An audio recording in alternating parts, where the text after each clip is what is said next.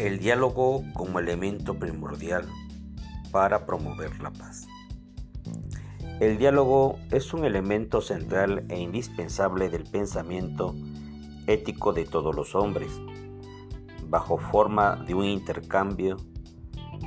de esa comunicación entre seres humanos que el lenguaje permite, se trata en realidad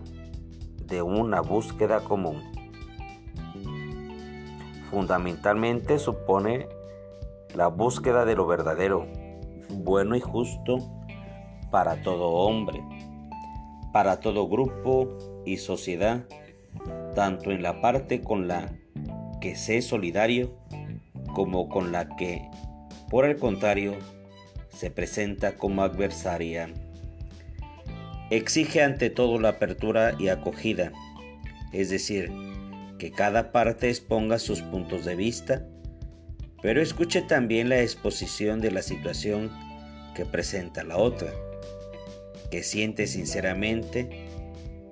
con sus verdaderos problemas, derechos, injusticias,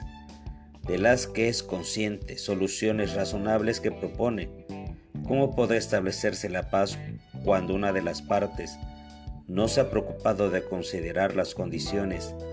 de existencia de la otra. El diálogo supone, pues, que cada uno acepte esta diferencia y especificidad del otro, que mida bien lo que le separa del otro, que lo asuma aun con el riesgo de tensiones que de ahí derivan. El diálogo es al mismo tiempo búsqueda de todo aquello que ha sido y sigue siendo común a los hombres, aun en medio de tensiones, oposiciones y conflictos. Finalmente, el verdadero diálogo es la búsqueda del bien por medios pacíficos y es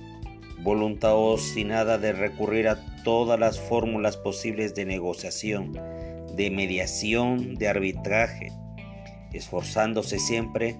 para que los factores de acercamiento prevalezcan sobre los de división y de odio.